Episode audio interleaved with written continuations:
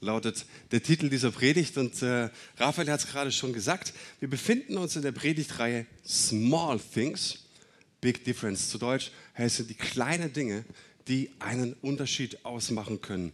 Und hier kommt eine kleine Wiederholung von Teil 1, also von letztem Sonntag.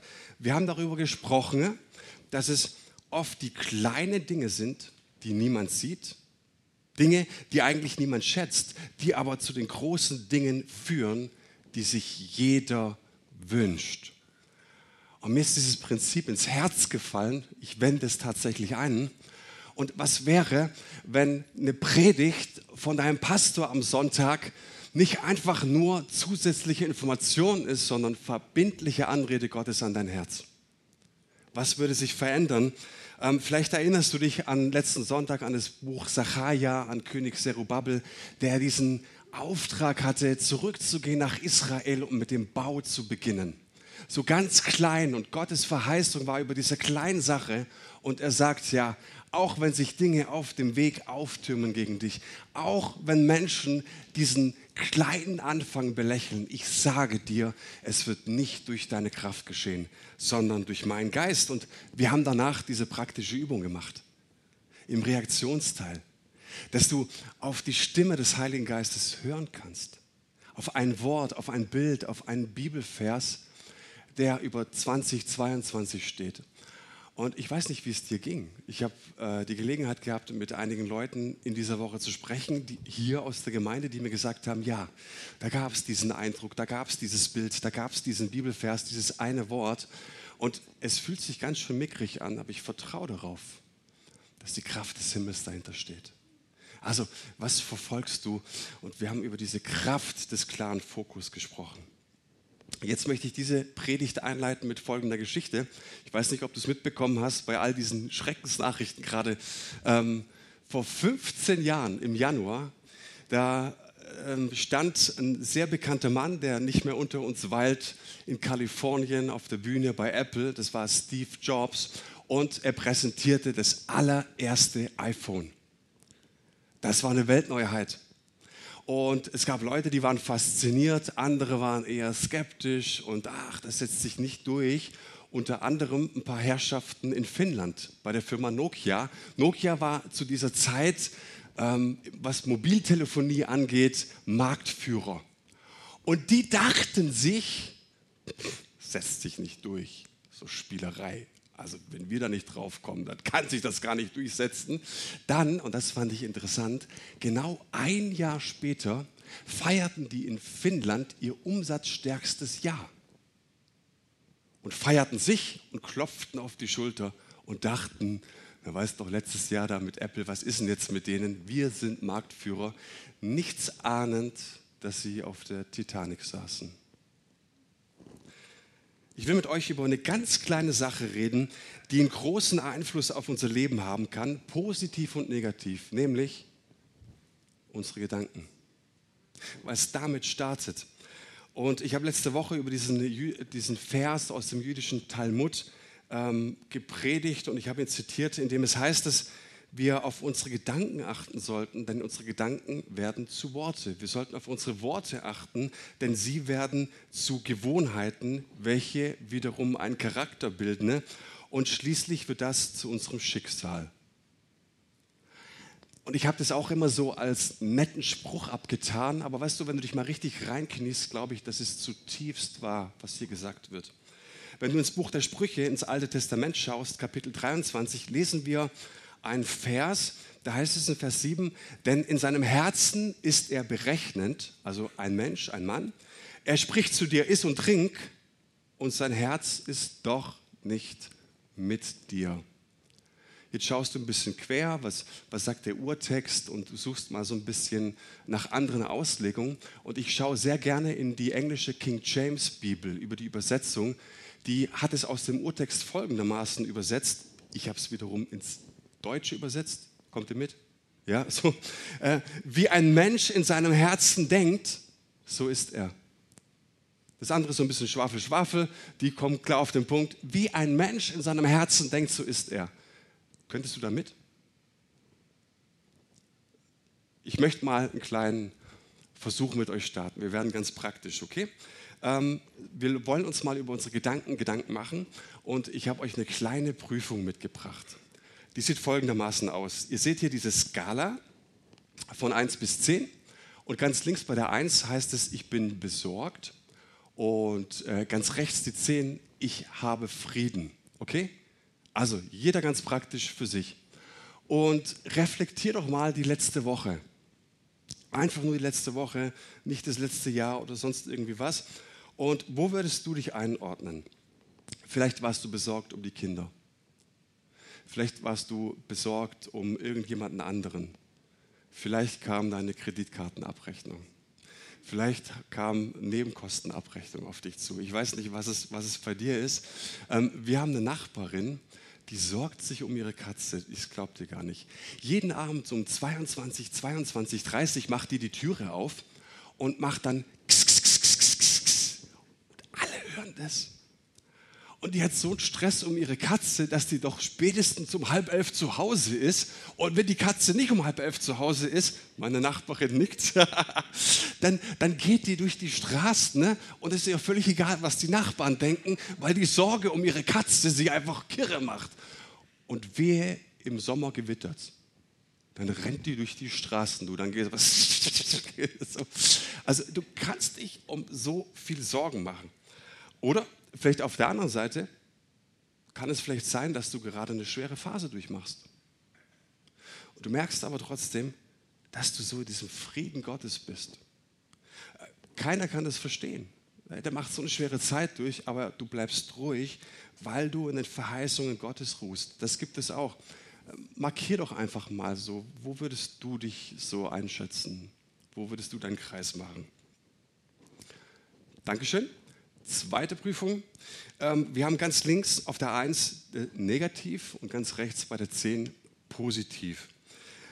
Mm, Lasst uns mal mit dem Negativen anfangen. Es gibt ja Menschen, äh, die behaupten, dass ihre negative Seite so eine ganz spezielle Gabe Gottes ist. Kennt ihr die? Ähm, sie sehen immer das Haar in der Suppe. Und bevor irgendein Mensch mitbekommt, dass zu Hause oder im Büro oder in der Gemeinde irgendetwas nicht stimmt, haben sie es drei Tage vorher in ihrem Pipi, weil es sich rosa färbt. Sie sehen alles und sie bemerken auch alles. Kennst du solche Leute? Ja, wir sehen es oft. Ich habe es gesehen, ich weiß es ganz genau, ich sehe hier, was falsch läuft. Und auf der anderen Seite gibt es aber auch auf der positiven Seite, ähm, ja, wie denkst du über Menschen im Alltag, wenn es stressig wird? Hast du gute Gedanken über Menschen grundsätzlich oder eher negative? Mal angenommen, du gehst in deine Kirche und du siehst, was Gott tut, wie Gott arbeitet. Ey, bist du dankbar? Oder nervt dich das, dass das einfach dir gegen den Strich geht? By the way, mein Wort für das Gospelhaus, was ich empfinde, ich sage nicht, der Herr spricht, ich, ich empfinde, dass Gott ein Wort über uns spricht. Aufbruch. Und ich weiß, dass es manchen nicht schmeckt. Und ich habe so empfunden, dass Aufbruch nicht nur bedeutet, unterwegs zu sein, sondern Aufbruch bedeutet auch, dass Dinge aufbrechen werden. Und wir merken das schon im Januar, dass bei verschiedenen Menschen Dinge aufbrechen, gewaltig aufbrechen. Was wehtut, was schmerzt. Aber mein Job ist es, unser Job ist es, den Menschen beizustehen, zu fragen, wie kann ich helfen? So, wenn Gott spricht, dann spricht er. Und dann ist die Kraft des Heiligen Geistes dahinter. Und wir dürfen beruhigt sein und dürfen uns daran freuen, was Gott tut. So, vielleicht hast du einen schweren Tag, aber dein Lobpreis bricht nicht ab.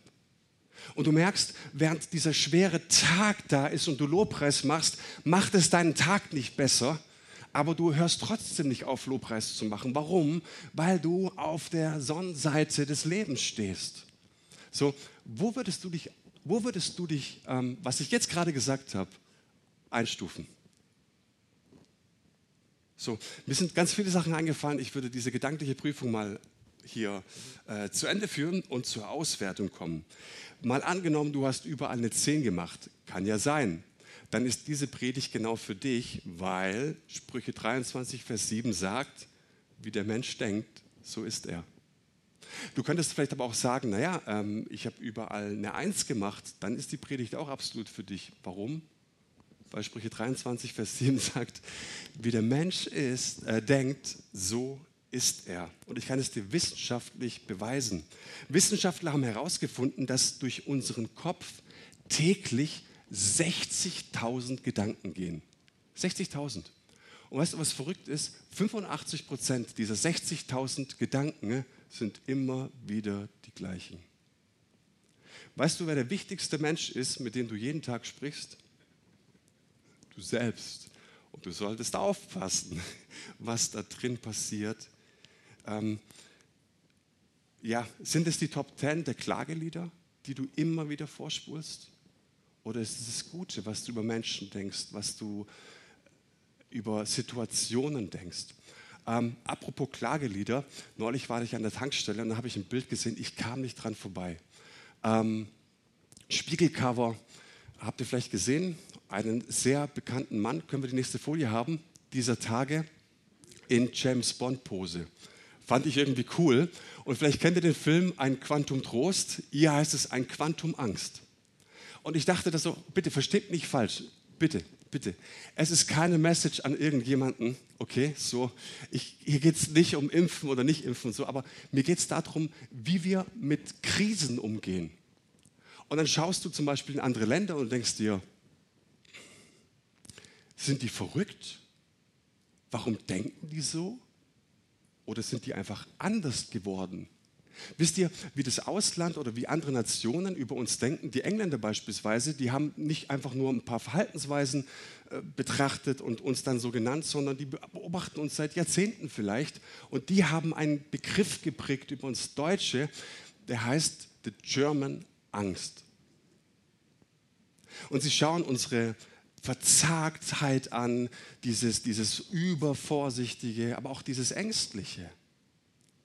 Und wenn ich diesen Mann so anschaue, äh, so, manchmal denke ich, und ich möchte nicht jeden Deutschen in Sippenhaft nehmen, aber könnte es vielleicht sein, dass es nicht einfach nur eine einzelne Position zu verschiedenen Themen sind, sondern dass es mittlerweile vielleicht sogar sein Schicksal ist, eine Krise so anzugehen? Da kann man eine Weile drüber nachdenken. Ich meine, äh, in England sind die Stadien voll, bei uns sind sie leer. Äh, bei uns sind die Toilettenpapierregale leer. In Frankreich waren die Kondome und Rotwein aus. Also, hey, ähm, wie du mit Krisen umgehst, das sind nicht einfach, glaube ich, nicht einfach nur ähm, separate Gedanken, ne? sondern es ist zu deinem Schicksal geworden, wie du umgehst. Und es macht mich irgendwie nachdenklich. Ähm, lass uns in die Bibel schauen. Da habe ich auch so ein ganz tolles Beispiel gefunden, ne? nachzulesen in Johannes 5. Da heißt es, dass Jesus auf, ähm, nach Jerusalem ging, zum Fest hinaufzog. Und da heißt es, dass in Jerusalem, da ist das Schaftor bei einem Teich und dieser Teich, der heißt auf Hebräisch Bethesda. Und da sind fünf Hallen und in diesen fünf Hallen, da lagen viele Kranke, Blinde, Lahme und Ausgezehrte. Warum lagen die da? Da gab es diesen Mythos bzw. diesen heidnischen Kult, der sagte, das Wasser, dieser Teich wird sich immer wieder bewegen. Warum bewegt er sich? Naja, weil ein Engel immer wieder hinabsteigt und dieses Wasser einfach anfacht. War ein heidnischer Kult. Und jeder, der das sah und der Erste, der dann in diesen Teich reinsteigen würde, der gewinnt das Spiel. Brutales Spiel, vor allen Dingen für unseren Mann, um den es hier geht. Da gab es einen Mann, der seit 38 Jahren krank bzw. gelähmt war. Jesus betritt diese Hallen, geht an all diesen Kranken vorbei, die Leute, die da saßen, er geht an ihnen vorbei und er geht genau an diesen Gelähmten hin, der dieses Spiel einfach nicht mitmachen konnte. Ziemlich fies. Und er stellt ihm eine Frage, ziemlich simpel gut zu verstehen, eigentlich leicht zu beantworten, eigentlich. Die Frage lautet, willst du gesund werden? Eigentlich eine geschlossene Frage, oder? Ja oder nein? Aber er gibt ihm die Antwort, Herr, ich habe keinen Menschen, der mich in den Teich bringt, wenn das Wasser sich bewegt. Wenn ich aber hinkomme, so steigt ein anderer vor mir hinein. Und die Antwort dieses Mannes verblüfft mich, weil es doch eigentlich eine geschlossene Frage ist. Und ich glaube, dass die Antwort nicht einfach nur ein loses Gedankenspiel war oder eine theologische Reflexion zum Thema Krankenheilung, sondern ich glaube, dass der Mann mit seinem Schicksal hier antwortet. So bin ich geworden. So ist es. Und an dieser Stelle ist es eigentlich ziemlich offensichtlich, dass er mit seinem Schicksal antwortet. Aber ich saß da so bei der Predigtvorbereitung an meinem Schreibtisch und wurde ziemlich nachdenklich, weil ich natürlich auch in mein eigenes Leben schaue und nachgedacht habe, sag mal, was sage ich denn eigentlich den lieben langen Tag meinem Herrn Jesus? Sind es nur lose Gedanken? Oder das, was ich ihm sage, ist es zu meinem Schicksal geworden? Vielleicht nicht immer das, was ich laut ausspreche, aber dieses, das geht nicht das hatten wir doch schon alles. Das glaube ich einfach nicht. Immer bin ich der Depp. Warum muss ich eigentlich immer?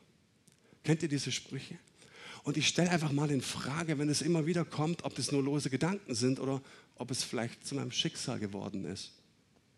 Hey, es startet klein. Es startet so klein, aber es kann so einen großen Einfluss haben.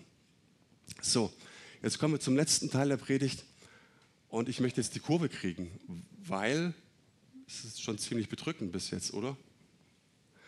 Ähm, ich glaube, es ist auch ein Prinzip, gut definierte Probleme sind nur halbe Lösungen. Also Manuel, gut definiert bis jetzt, alles gut, aber hey, wie könnte die Lösung aussehen? Weißt du, ich glaube, ähm, auch hier startet es wieder mit Gedanken.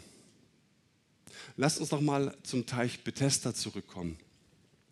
Ich habe euch vier kleine Punkte mitgebracht, wie du deine Gedanken stoppen kannst, wie deine Gedanken sich in die richtige Richtung bewegen können. Ich fange ganz bewusst bei Punkt 2 an, ist volle Absicht. Ich weiß, normalerweise nach, nach 1 kommt 2, aber ich starte jetzt mal mit 2. Ich sage, bleib offen. Bleib offen, dass du falsch liegen könntest. Ich weiß nicht, was deine Haltung gerade ist zu verschiedenen Themen, zu verschiedenen Ansichten. Aber dieser gelähmte Mann, dem wurde die Frage gestellt, willst du geheilt werden? Warum? Weil es mit Gedanken anfängt. Hey, es startet mit dem Gedanken, dass sich nach 38 Jahren doch noch was verändern kann. Dass du diese Möglichkeit zulässt, dass nach 38 Jahren, wo du sagst, hey, no way out, da gibt es keine Möglichkeit mehr, hey, es gibt noch eine Möglichkeit. Und dafür braucht es Offenheit und das Bewusstsein, dass du was verändern kannst. Aber hey, Jesus wird nicht zu dir kommen und dein Schicksal verrücken. Und du kannst nicht einfach so dein Schicksal verändern, aber einen Gedanken. Und damit startet es. Und weißt du, Jesus ist zu so vielen Menschen in den Evangelien gegangen und hat immer gefragt, willst du geheilt werden? Willst du gesund werden? Hey, was ist mit dir? Weil in dem Moment, in dem du aussprichst, weißt du, was in dir ist. Hey, und Glaube und Vertrauen hat niemals negatives Vokabular. Glaube beginnt immer, Gott kann. Okay? So, ich lade dich ein, mal auf deine Gebete zu achten. Der zweite, äh, beziehungsweise dritte Punkt. Also, wir sind offen. Wir sind offen dafür, dass es doch nicht alles so krass sein könnte. Und dann lade den Heiligen Geist ein. Weißt du, dass Jesus äh, auch im Johannesevangelium den Heiligen Geist als Parakleten beschrieben hat. Es ist der Parakletos im Griechischen und etymologisch, also wenn wir das Wort auseinanderdröseln, heißt, da, heißt es para, also parallel. Und dieses Kletos kommt von dem Wort kalein, also rufen. Jesus bezeichnet den Heiligen Geist und er sagt, es ist besser, dass ich gehe, sonst könnte er nicht kommen, als denjenigen, der parallel an deine Seite gerufen wurde von Gott um mit dir durch den Alltag zu gehen. Also ganz praktisch. Du darfst den Heiligen Geist einladen. Und du darfst zu ihm sagen, Gott, manchmal habe ich das Gefühl, da stimmt was nicht. Heiliger Geist, kannst du diesen Gedanken entlarven? Heiliger Geist, hey, was ist es in mir, was ich mir immer wieder, tagtäglich, immer wieder rezitiere und rezitiere, was nicht nach deinem Wort ist? Bitte mach das groß. Bitte enttarne, entlarve diesen falschen Gedanken. Okay? Also, wir bleiben offen. Der Heilige Geist, der an unsere Seite gerufen wird, hilft uns, weil er in unserem Herzen ist, nicht nur zu schreien, dass wir Kinder Gottes sind, sondern dass er auch alles Falsche entlarvt. Und dann kommt das Letzte. Hey, wir haben Autorität über unsere Gedanken. Hast du das gewusst? Ähm, der Apostel Paulus sagt uns im Neuen Testament, im zweiten Korintherbrief, ich setze nicht die Waffen dieser Welt ein, sondern die Waffen Gottes.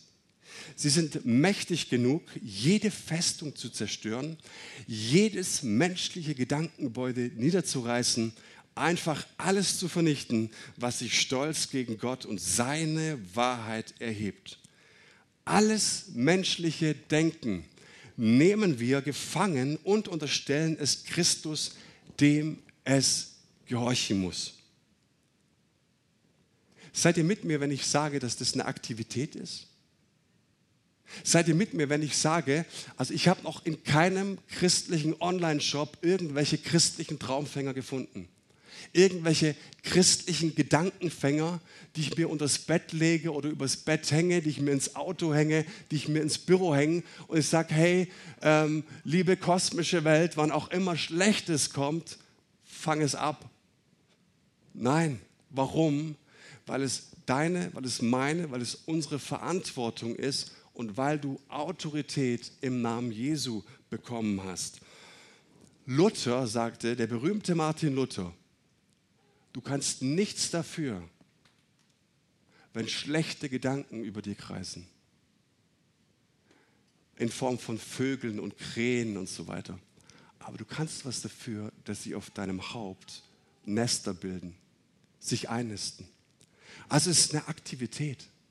Hey, was wäre, wenn du offen bist dafür, dass es vielleicht doch nicht stimmt, was du den lieben langen Tag einredest, wenn der Heilige Geist es dir groß macht und offenbart und du diesen Gedanken schnappst, und ich fand es toll, was Paulus hier sagt, ich greife nicht zu meinen Waffen. Ich greife zu Gottes Waffen. Was sind diese Waffen Gottes?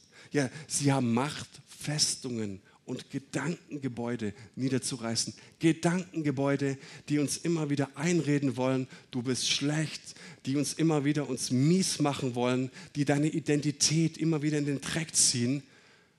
Und du sagst, nein, stopp, ich setze die Wahrheit ein. Aber bevor ich die Wahrheit einsetze, sage ich, hey, dieser Gedanke ist da. Und weißt du was? In Jesu Namen. Das ist deine Waffe. Im Gebet das ist deine Waffe. Nehme ich diesen Gedanken gefangen unter den Gehorsam, unter die Kraft des Namens von Jesus. Elita?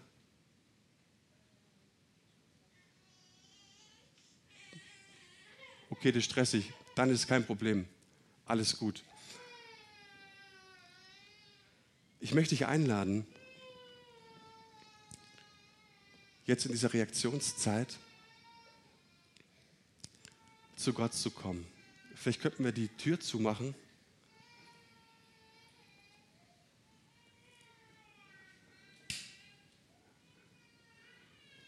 Es ist wie zu Hause, wenn du was ganz Wichtiges mit der Mama zu besprechen hast, ist immer was mit den Kids. Am Sonntag in der Kirche auch. Okay, müsst ihr euch vorstellen, wir haben einen schönen melodischen Klangteppich jetzt nebendran. Dankeschön. Letzte Woche habe ich euch eingeladen, auf die Stimme des Heiligen Geistes zu hören. Was ist dieses eine Wort, das Gott in dein Leben spricht? Er will es tun. Und jetzt lade ich dich ein, dass du in die Gegenwart Gottes kommst dass du auf den Heiligen Geist hörst und dass er dir einen Gedanken sagt, einen Gedanken, den du immer, immer wieder rezitierst, der für dich schädlich ist.